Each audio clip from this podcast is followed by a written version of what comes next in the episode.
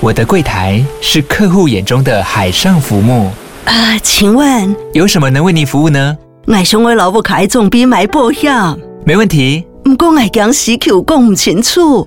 你慢慢来。办您靠岸，台银人寿一直都在，以安心、可靠、诚信、稳健为本，尊重多元，关怀弱势。因为台银人寿，我不再漂流。以上广告由台银人寿提供。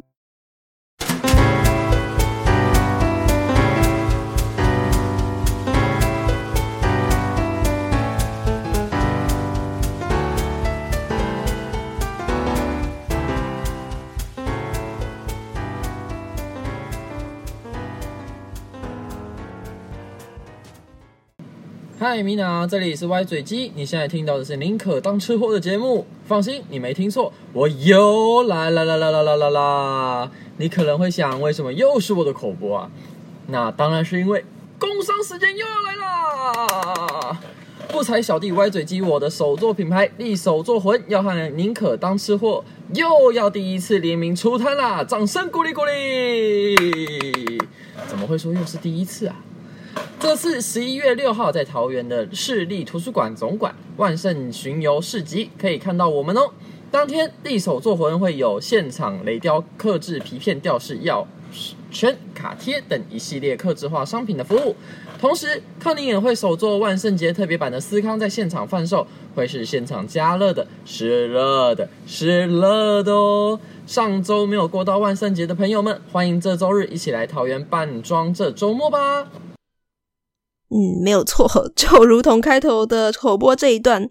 总之，我们又要出摊了。为什么是又呢？想必就是因为我们第一次原本预告说要出摊，没有出摊成嘛。那总之这一次应该会是我们真的第一次联合出摊了。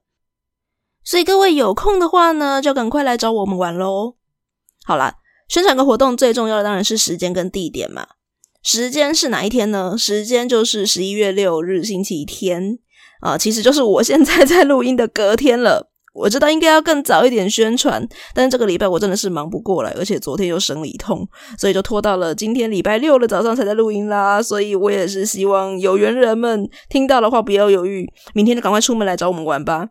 而地点。就在桃园艺文广场，也就是配合现在那个桃园市总图他要新成立的活动啊、呃，我知道他现在的试营运又又又底累了，但是这个活动呢，在这个周末还是有持续在进行的，所以各位如果刚好在北部的朋友，然后礼拜天不晓得要做什么的话呢，如果是个好天气，就麻烦出门来找我玩喽。好的，回到今天的宁可当吃货。上一期因为同志游行的关系嘛，我说我希望一年至少可以做一次跟同志相关的主题，所以在上一期的节目当中，大家也听到了，最后我选的是非常经典的这部音乐剧，改编自普契尼歌剧《波西米亚人》的《吉屋出租》。那在讲完《吉屋出租》之后，其实我有想到另一部也是跟普契尼歌剧非常相关的故事。那我自己觉得它应该也算是个同志爱情故事，可是我又有点点的不太确定，所以最后就没有把它放进来。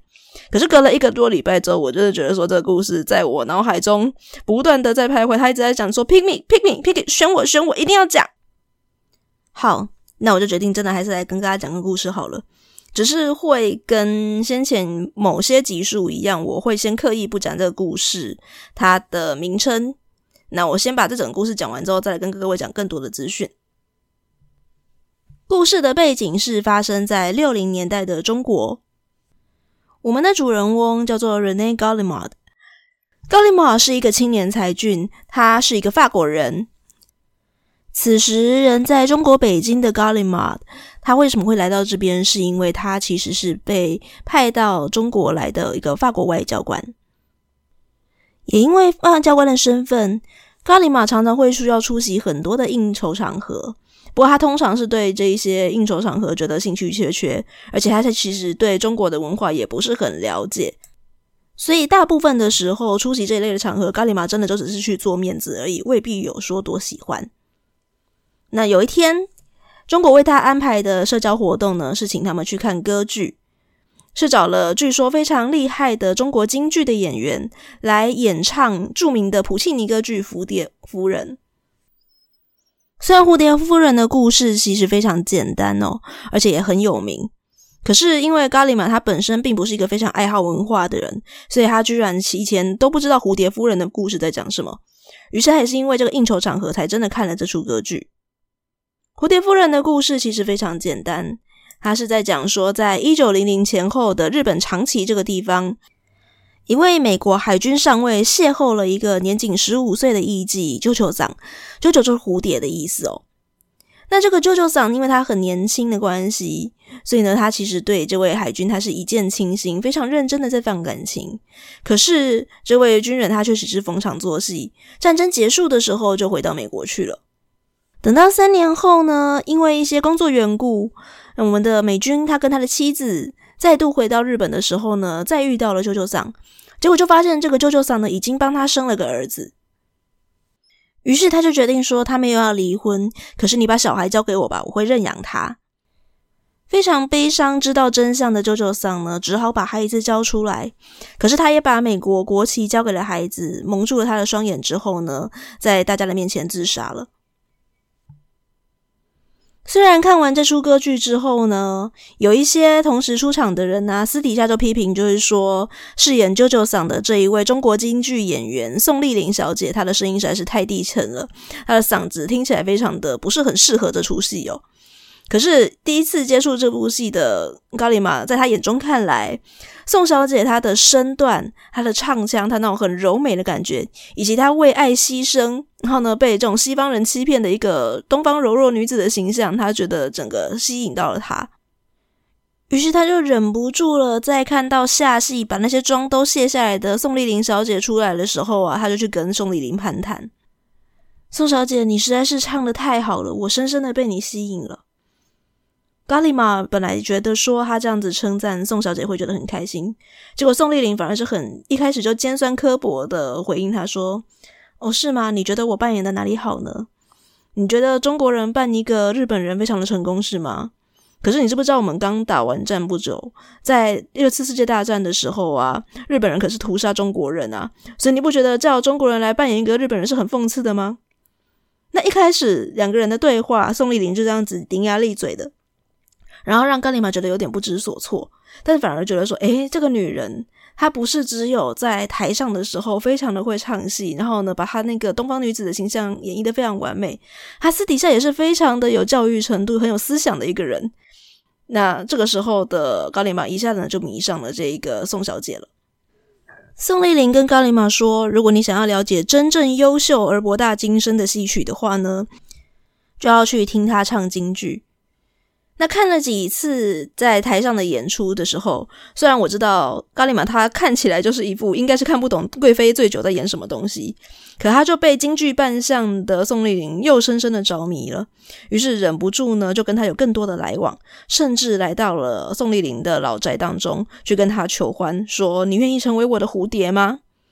而宋丽玲一开始是有点拒绝的，可是呢，过了几次之后就可以发现，其实她也是有点娇羞的。甚至她会故意称赞说：“嗯，你们法国国是一个很自由进步的国家，可是也不要小看我们中国，我们中国可是有五千年的文化，我们是很博大精深的。”就这样，两个人终于还是在一起了。可是宋丽玲她始终表现得一副很神秘又娇羞的样子，她会跟高丽玛说：“嗯，她是一个处女，她很害羞，不好意思在她面前宽衣解带。”所以为了体贴她，但两个人呢必须要嗯有一些比较亲密的行为的时候呢，始终都是穿着衣服的，因为两个人这个时候的关系是非常融洽的。而咖喱玛也相信宋丽玲，她其实就是一个很普通的一个中国传统女人，她就是个唱京剧的而已，所以难免呢会为了要炫耀的心态呢，在她面前多讲了一些工作上的事情。但其实，在咖喱玛没有出现的时候呢，在宋丽玲的房子里面，常常会有共产党同志前来询问宋丽玲一些有关于她在咖喱玛身上打探到的一些外国新闻。原来宋丽玲她应该算是一个奸细哦，她就是一个情报人员，接近咖喱玛有可能也只是为了要从她身上获取更多关于西方的情报。而且他本人呢，就算是对党这样的服从，也可以看得出来说，其实从这些同志来问他的那个呃互动的状态，就知道说，其实党对他也没有很屑一顾，甚至他就会问他说：“嗯，为什么那个外国人都不在了，你还要装出这种惺惺作态呀？然后演出一副很温顺的那个中方女人的样子，你为什么还要乔装你自己呢？”不过宋丽玲呢，在回答他该回答的都有回答到，但甚至有的时候会表现出有一点点偏袒高丽毛的那个态度。在这边呢，要跟各位提醒一下哦，我们说故事是发生在中国的六零年代，这个时候呢，影响全中国最大的一件事情，其实就是文化大革命了。文革一开始呢，是从一些比较乡镇地区所开始发起来的，所以对于在北京地区的高丽玛跟宋丽玲来讲啊，他们都还是有一些社交活动，并且还是可以演出一些京剧等等的文化活动。可是马上就要出事情了，文革实在是延烧的太快。高丽玛身为一个外国人，为了人身安全的关系，他被限制了更多的行动，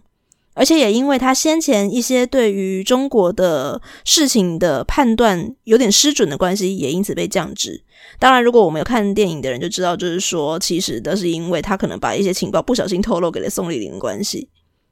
而这个时候的宋丽龄啊，她因为她的身份是一个唱戏的，所以也被归类为需要被批斗的黑五类，她就被送去劳改。但这个时候呢，他也跟高丽玛说，其实她已经怀孕了。当两个人再度小小的重逢的时候呢，宋丽玲已经抱着党弄来的一个金发碧眼的孩子，跟他说：“这就是他们两个生下的孩子。”可是他因为他实在是黑五类关系，他必须要走了。高丽玛他也终于回到了法国，但是还一直心心念念着宋丽玲母子。几年之后，高丽玛很惊喜的发现，宋丽玲居然逃到了法国来找自己了。我刚刚没有特别说明哦，不过其实早在两个人认识的一开始呢，高丽玛他就是一个有妇之夫了，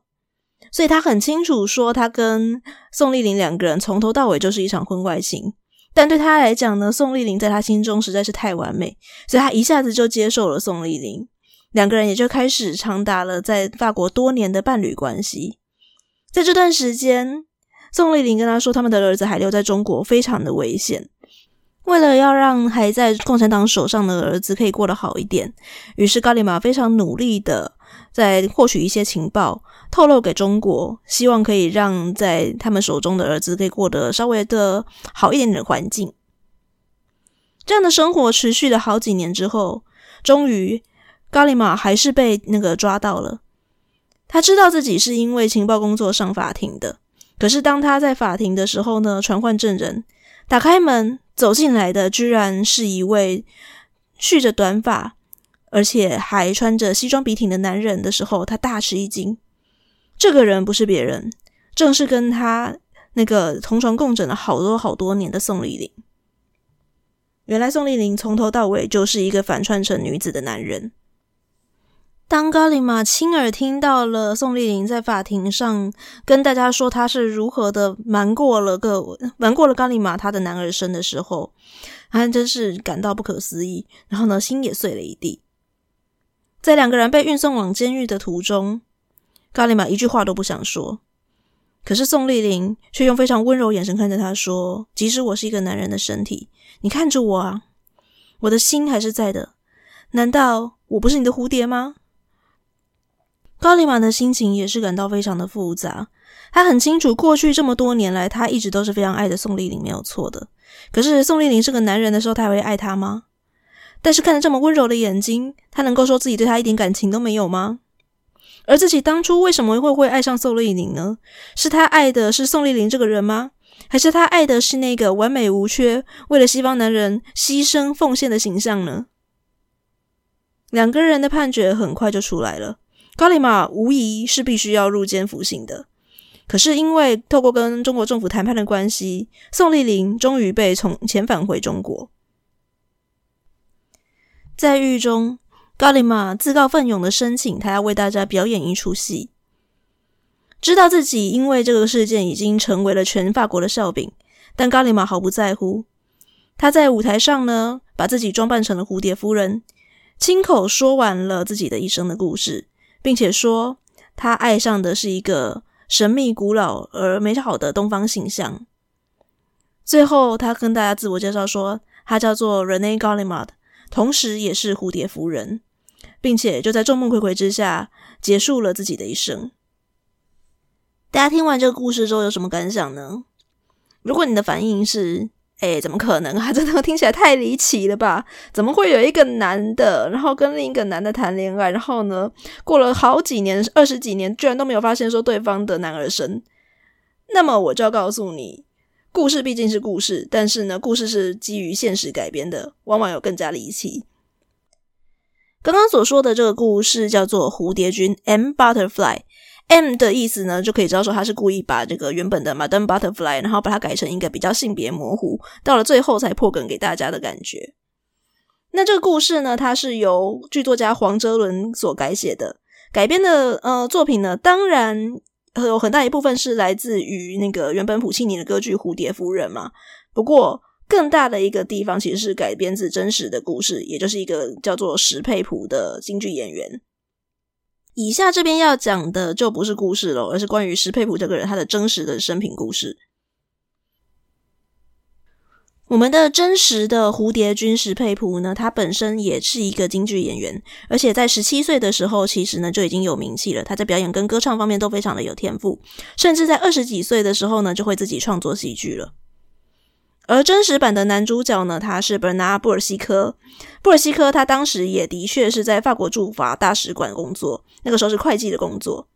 那根据布尔西科这个人他自己的日记回忆录，而且说他其实在学生时代呢，曾经有一些同性恋的倾向，可是那时候呢，就有点性别意识很模糊，很希望可以爱上一个女人。或许也是因为这个关系啊，所以其实布尔西科他成年之后，虽然真的有结婚，但是中国那边应该情报工作做得还不错吧？有探索到说这个人他其实他的性向是比较模糊一点的。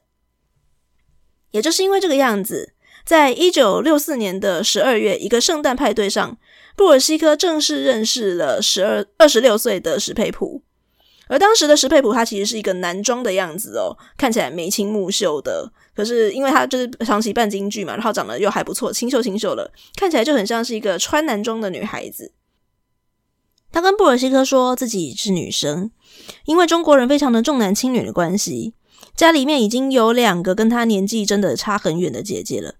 当母亲生下他的时候，发现又是个女孩子的时候呢，觉得很害怕被那个长辈责备，所以呢就把他从小当男孩子养到大。以至于他到现在呢，都还是很习惯穿男装、留短发。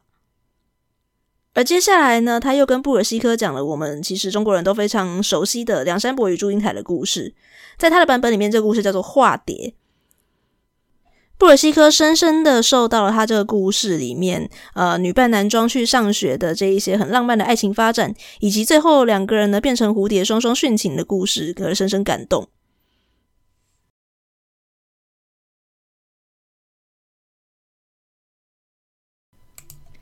两个人就很快的恋爱，并且发生了性关系。而因为史佩普跟布尔西科讲说，中国的传统习俗呢，在性生活的时候不能够开灯，并且史佩普他天生就是对于呃他的重要部位就是有一些缺陷了，所以布尔西科就这样子被隐瞒过去了。一九七七年至一九七九年期间，布尔西科是被派驻在中国之外的，因此他不能够常常的见到史佩普。但是两个人一直都还保持着恋爱关系。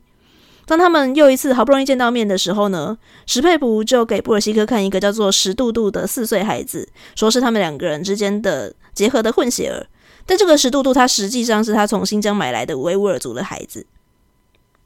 一九八二年的时候。史佩普带着石杜杜前往巴黎跟布尔西科团聚。在一九八三年的时候呢，史佩普终于因为在这段时间长期的为中华人民共和国窃取各种机密文件而被逮捕了。就如同前面所说的蝴蝶君的故事一样，史佩普在法庭上在跟那个法官跟医生解释说他如何把生殖器隐藏起来来骗过布尔西科，并且承认了石杜杜是他买来的。布尔西科在狱中发现真相之后呢，曾经试图要割喉自杀，不过没有成功。而在这件事情公开之后呢，布尔西科也的确成为了全法国人的笑柄。在一九八六年的时候呢，史佩普跟布尔西科两个人都被判了间谍罪，相处六年的监禁。不过石佩普本人跟那个中共的外交部始终都是否认说石佩普是间谍，就是宣称说呢，他只是因为太爱布尔西科了，所以呢才想办法不努力的瞒过性别这件事情。呃，大家就自己判断吼。那到了一九八七年的时候啊，因为某些缘故，所以呢，中共跟法国呢就达成了协议，石佩普也被密特朗特赦，来缓解跟那个中国之间的一些紧张关系。从此之后呢，布尔西科跟石佩普两个人就再也没有见面了。布尔西科去过他的生活，而石佩普呢，他也还是继续留在法国，继续从事他京剧演员的本行。一直到了二零零九年的时候，石佩普临终去世。在他临死前的几个月呢，他曾经表示过，他依然深爱着布尔西科。而当石佩普终于去世的时候，记者访问布尔西科，他的反应其实是很冷淡的，说。他现在终于自由了。我自己呢，是在大学的时候有修到，呃，有选到外文系开的一个叫做电影与文学赏析的课程。那个时候呢，看了蝴蝶君的电影版。那演蝴蝶君的其实是尊龙啊，一个非常有名的演员。所以其实，那对我们这些在观影的人来说，一开始就破梗了，因为其实华人社会对尊龙还蛮熟悉的。他演的末代皇帝很有名嘛。所以，如果大家去 Google 关于《蝴蝶君》这部电影的影评的话，呃，可能会发现说有蛮多的影评把它拿来跟同时期的另一部也是很经典的戏张国荣所主演的《霸王别姬》来做比较，然后就会来比较说尊龙跟张国荣哪一个人反串演女角的那个演技比较好。可是对我来讲，两部电影都很精彩呀，而且他们除了都有男生反串女角的这个成分在的话，他们要讲的故事其实是完全不一样的，所以我不会把它拿来做比较。而当我后来真的认识了这个故事，它的更加原型的，也就是石佩普这个人的故事之后，我的心情其实就更感慨了。二十几年不是一个非常短的时间呢，所以其实我相信中间一定有非常非常多次的机会，布尔西克应该是有机会知道真相的，可他还是愿意迁就石佩普的各种理由。所以你说这两个人没有爱情成分吗？应该多多少少是有的啦。所以最后我只能够说，很无奈、很可惜的是，如果你的爱情没有建建立在一定的信任基础之上，而是建立在别的东西上面，例如说谎言，例如说政治算计的话，那就终究是不会长久的。好了，讲的好像有点 沉重的关系，我们先休息一下，等等还是有美食 bonus 哦。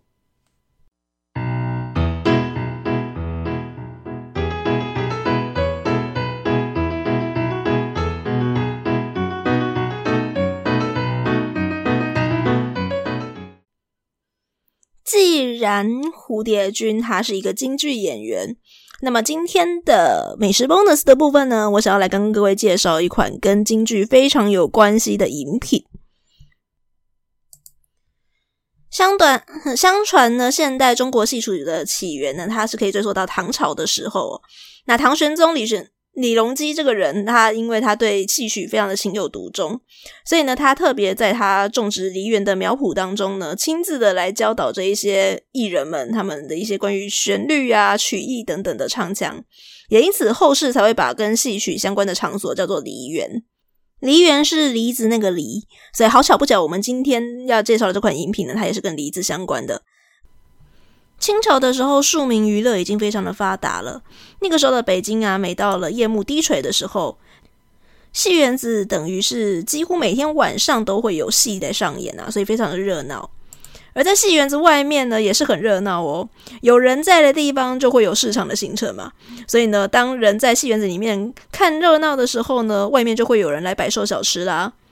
而在秋冬最受欢迎的小摊子的话呢，就是属于卖梨汤的。我们今天要介绍的这款饮品叫做小吊梨汤。为什么要叫小吊梨汤呢？吊其实是铜壶的意思哦，一壶是一吊，半吊的话就是半，就是半壶的意思。所以通常这些人他们来卖梨汤的时候呢，都是装在一些铜质的长把子的吊壶里面，然后再把这个吊壶啊，然后放到炉火上面加热，所以是热热的喝哦。如果有人那觉得口渴了，然后想要买梨汤的话呢，就会那个嗯自己把呃他的那个容器拿出来，然后呢摊主就会把它从这个小吊里面倒出来给他喝。因为梨子本身就是一种还蛮能够去燥润喉的一种蛮对嗓子很保养的食物，所以啊这个时候再把它加热热热的喝，那如果你是听完戏呀、你一定会在台下跟着呐喊嘛，所以到了一些比较著名的唱腔的时候会跟着唱，对不对？所以有可能你听完戏出来的时候，你的嗓子也干了。这个时候呢，就坐在梨汤的摊位前面，喝上一吊梨汤啊，又暖胃又滋润，然后就可以戏又意犹未尽的离开。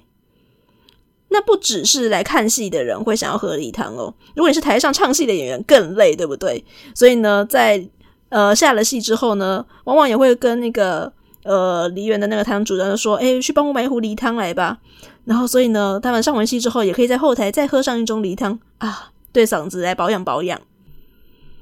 这种梨汤啊，它其实就跟酸梅汤啊，或者是所谓的豆汁儿一样，它是很典型的老北京人的生活了。甚至到现在的话呢，在北京就有一家很标榜宫廷菜，然后北京菜的那个料理的餐厅，它的名字就叫做小吊梨汤。那我们如果想要在自己家里面喝小吊梨汤的话，那一定要有那个铜壶吗？不用了，我又不是要出去外面摆摊子的，其实用锅子就可以煮了。所以接下来就来跟大家分享这个礼拜，我前几天我自己又煮了一锅小吊梨汤，然后我自己喝的实际的做法跟心得。要煮一锅梨汤需要哪些东西呢？当然，第一个重点的材料就是梨子。现在也算是梨子的产季了，所以应该不管是到超市或者是水果摊，都还蛮容易买到的。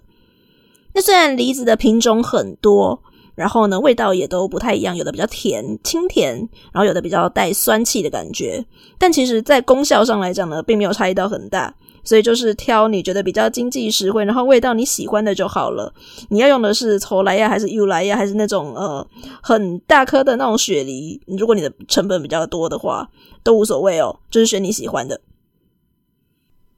我自己是非常简单的，就选了全联架上的新世纪梨两颗，理由也非常的单纯哦，就是因为新世纪梨是那个时候我在架上看到最便宜的梨子，就这样子而已。好，那就把梨子把它切成小块。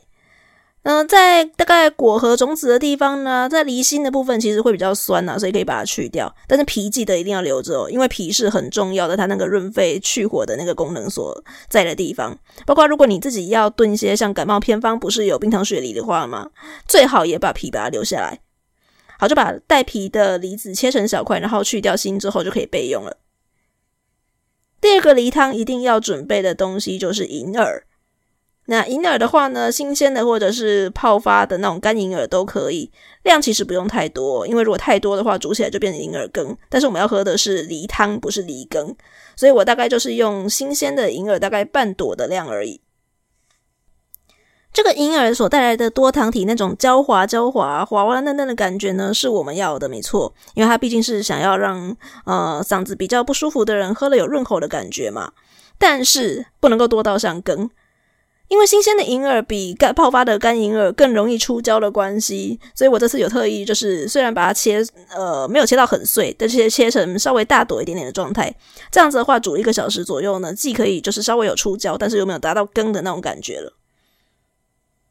第三个梨汤一定要的食物的食材呢，叫做话梅。但话梅其实它就是提个味道而已。第一个就是让它带点有点酸酸甜甜的味道，生津解润。然后再来的话呢，就是话梅它本身呢也对喉咙是比较好的食材。这个东西大概不用多，以我大概煮这大概两公升的水量的话，我丢个四五颗话梅而已。那其他的东西其实就很随意啦。如果你体质比较稍微偏寒一点点的话，你需要温补，你就可以多放一点枸杞跟红枣。那假如你的体质就是比较偏燥一点的话呢，你想要还是有一点清甜的味道来提个甜味的话呢，我会建议可以就是把红枣把它改成无花果干，一样就是有那种甜甜的味道。那真的煮完之后你觉得不够甜，你还是可以再加冰糖的。冰糖其实对嗓子还蛮不错的。当食材都准备好之后，其实煮进入煮梨汤的过程就非常单纯了哦。你就把这些食材都洗好、切好，放到锅子里面，然后水量加够。像我这一次我准备的这些材料的量，我刚刚就说了嘛，我就准备了大概两公升的水进去之后呢，一开始当然也是先大火把它煮滚。那煮滚的时候呢，因为我们有加银耳的关系呀、啊，它其实里面多糖体会很容易冒泡泡。把那些泡泡、把那些浮沫捞掉之后，就可以盖上盖子，小火去焖煮它了。一个小时之后就可以喝梨汤了。至于这个梨汤喝起来的滋味怎么样呢？煮好的时候稍微放了一下，因为刚煮好的时候太烫口了嘛。稍微放一下之后呢，我就热热的喝了一碗，因为我想要先体会看看，就是人家老北京，然后出摊的时候摆出来那种热热喝的感觉嘛。它的味道有蛮特别的，我本来会想说就是银耳羹啊，然后加水果，我也是煮过不少嘛。但其实可能是因为话梅的关系啊，所以它有一种很酸酸甜甜的、很诱人的味道。然后梨子的清甜感几乎都被煮到汤里面去，所以这个时候呢，去吃梨子肉呢，基本上是已经只有口感没有味道了。所以后来梨子我就直接把它捞起来，我都不吃。那银耳的部分呢，吸附了不少话梅味道，吃起来有够梅子的，所以你可以斟酌看看要不要吃。那梅子跟红枣也是被我煮到几乎都没什么味道了啦。但总体来讲，它的精华果然还是汤，就那种热热的汤喝下去，然后呢带一点梨子的清甜味，然后带有那种话梅酸酸咸咸甜甜的比较开胃的味道，然后呢再加上它那个因为银耳被煮出胶质来比较润滑的感觉，喝下去的确是蛮舒服的。可是最让我惊艳的喝法呢，并不是这样子热热喝，我在热的时候喝了两碗，接下来的话因为煮了一整锅，实在是吃不完嘛，所以就把它冰起来。那接下来的大概两天左右呢，我就是冰冰的喝它。哎，冰的梨汤非常非常非常好喝哎，各位一定要试试看。我刚刚有说梨汤你可以自己选择要不要加冰糖哦，那我自己就觉得味道够了，那两颗新世纪梨还蛮甜的，然后红枣也甜嘛，所以我就没有另外再加糖了。只是降温了之后，甜味会变得更加明显。那我觉得被放大的并不是红枣的味道，而是梨子那种很清甜的味道，完全就可以知道，就是说为什么这个东西要被叫做梨汤。而冰凉的喝呢，那种很润滑的感觉哦，对，凉的有另一种作用，是因为它那个胶质出胶的银耳的那个作用的感觉会更加明显，所以喝起来又更加的咕溜，但是又还没有到羹的那种地步，所以你真的喝起来就会觉得是一个比较润滑、比较舒服一点点的汤，就可以理解说为什么会觉得喉咙不舒服或者是嗓子喊到哑的时候呢，会想要来喝这个梨汤润喉。我自己是觉得说录 podcast 录了这么累，然后来喝一碗梨汤，应该也会觉得蛮舒服的。那材料总体来讲其实也不算贵，取得也还蛮容易的，而且现在正是梨子的时候，所以就推荐给大家可以试试看，在自己家里面做这个小吊梨汤喽。那么今天的节目就到这边喽。如果喜欢宁可当吃货的话呢，请在各大 Podcast 平台帮我按下五星评论，然后呢订阅分享。假如你是使用 Apple Podcast 跟 Spotify 的朋友呢，留下你的感言让我知道。但如果你真的真的不晓得，你不是用这两个平台，不晓得怎么留言给我的话呢，我们也有 Facebook 和 IG。真的真的很害羞的话呢，也可以私信我喽。总之来找我玩，让我知道你们对于宁可当时获得更多的看法。我们下次见，拜拜。